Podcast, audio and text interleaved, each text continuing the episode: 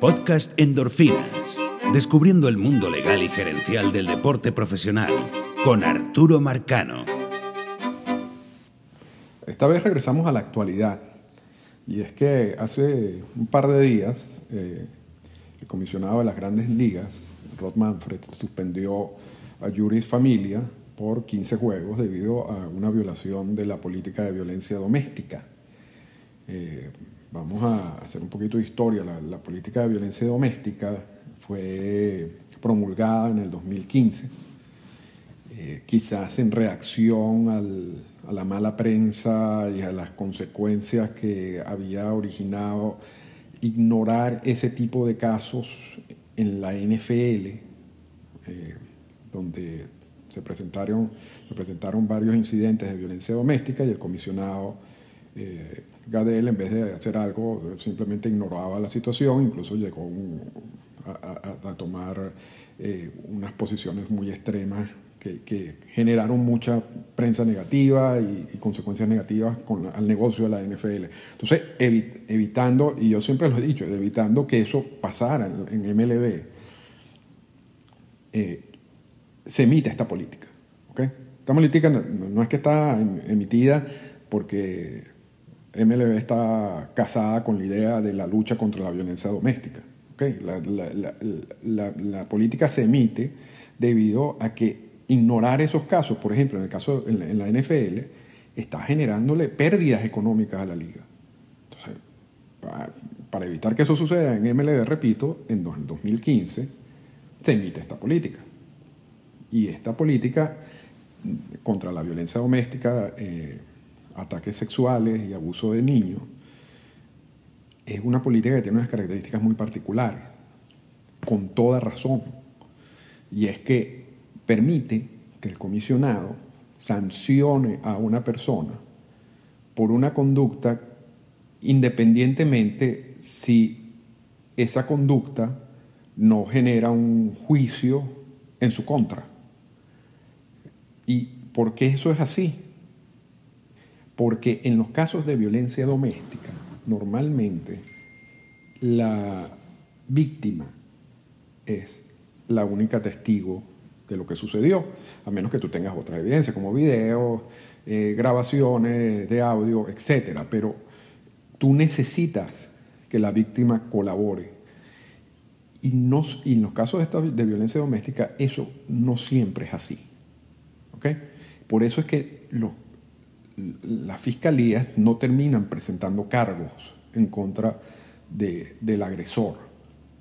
Eso no quiere decir que no, no ocurrió la violencia doméstica. Lo que quiere decir es que la fiscalía no va a poder demostrar en un juicio que existió la violencia doméstica debido a que no tiene la colaboración de la, última, de la única eh, testigo, que es la víctima.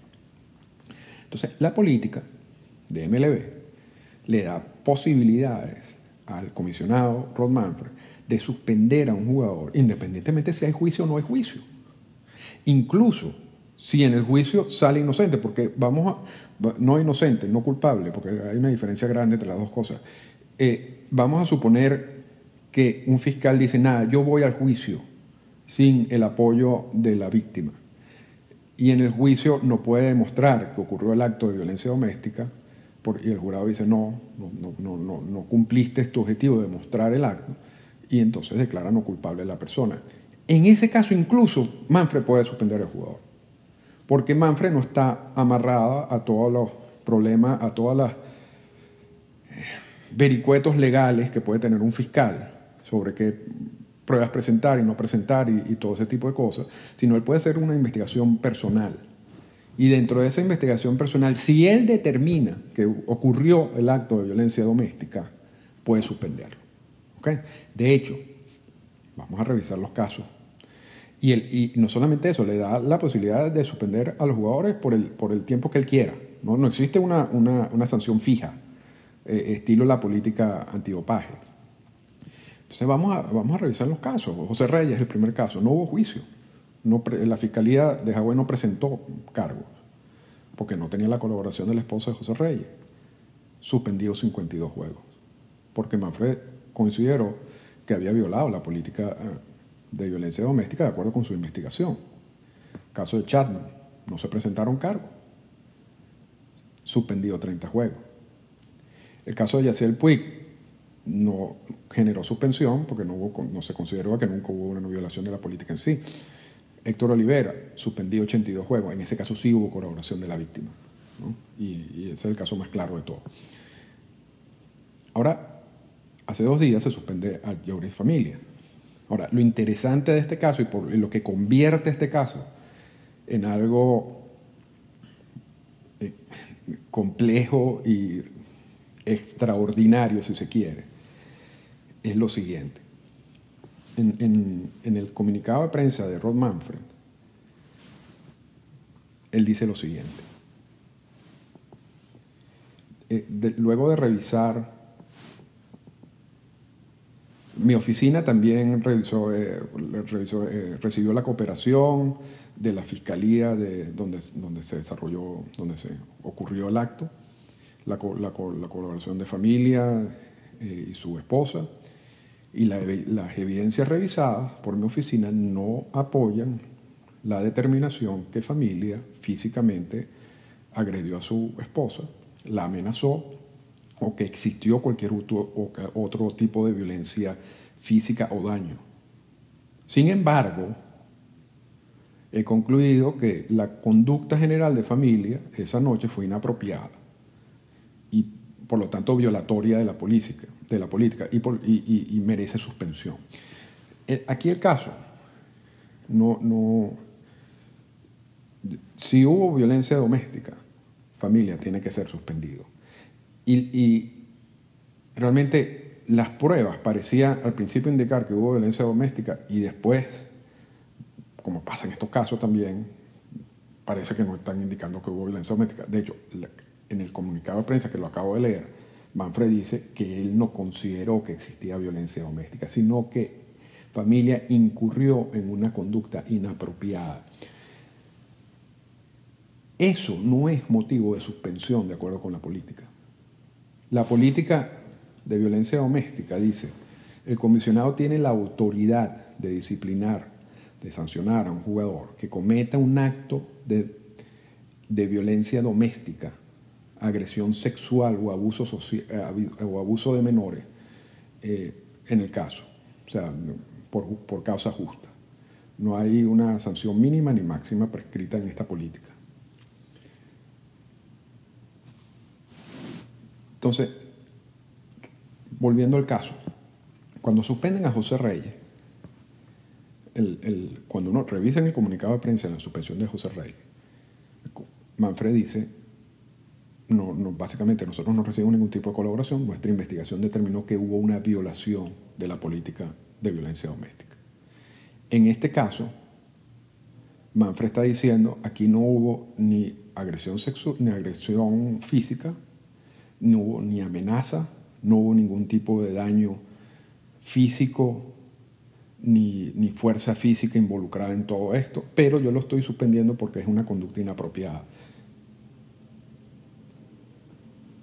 Yo, o sea, y, y la verdad que no, creo que ya no soy el único que tiene la misma confusión, porque en el día de hoy particularmente he estado en conversaciones con un par de personas que están llegando a la misma conclusión.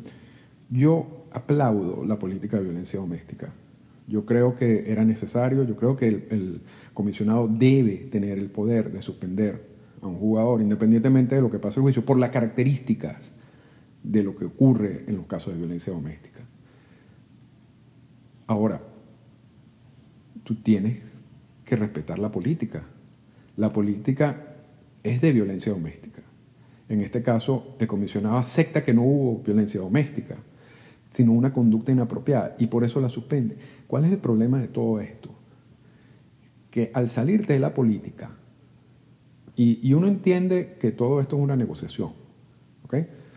Y uno entiende de que si la suspensión era por más de 31 días, eh, familia tenía que esperar un año más para declararse agente libre. O sea, 31 días afectaba su, sus años de servicio y daba, le daba a los meses de Nueva York un año más de derecho sobre él. Entonces, es evidente que su abogado, su agente, buscaban una sanción menor de esa cantidad de, jue- de días, ¿ok? Para que él pueda declararse agente libre lo más pronto posible. Y si se presenta esto en la mesa, son 15 días, eso cuadra perfectamente dentro, de esa estrategia. Y, y- y, por supuesto, si ellos aceptan una suspensión es porque algo pasó. O sea, tú no vas a aceptar una suspensión si tú no hiciste nada. Si aquí no hubo nada, ¿para qué- ¿por qué él y su abogado aceptan la suspensión? Evidentemente que, que ocurrió algo y- y eso está... Y, y- a pesar de que hay confusión en cuanto a, lo- a los reportes de lo, que- lo que pasó esa noche.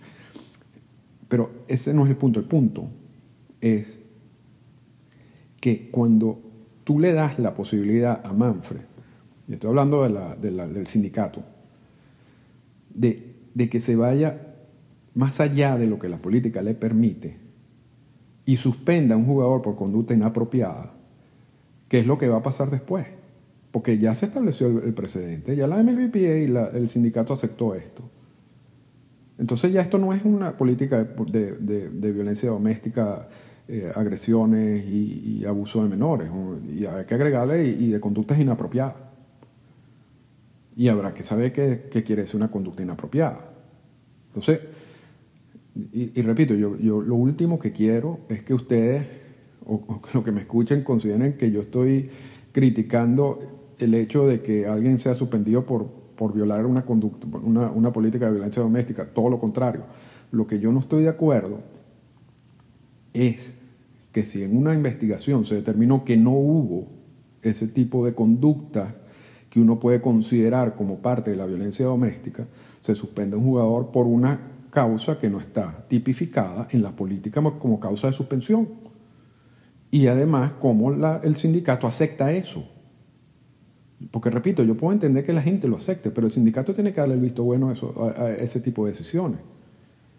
Se está creando un precedente terrible, terrible. Se le está dando más poder a Manfred de lo que tiene, no solamente para luchar en contra de algo que todos aplaudimos, pero ahora, básicamente, yo no sé, repito, yo no, no sé hasta qué punto llega esa posibilidad de suspender a alguien por conducta inapropiada y qué- qué consiste una conducta inapropiada, porque eso no está explicado tampoco en la, en la- en la sentencia.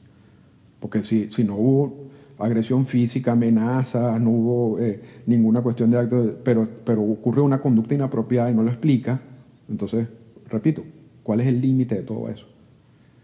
Así que bueno, ese, ese es el caso del día de hoy, eh, saliéndonos un poco de la,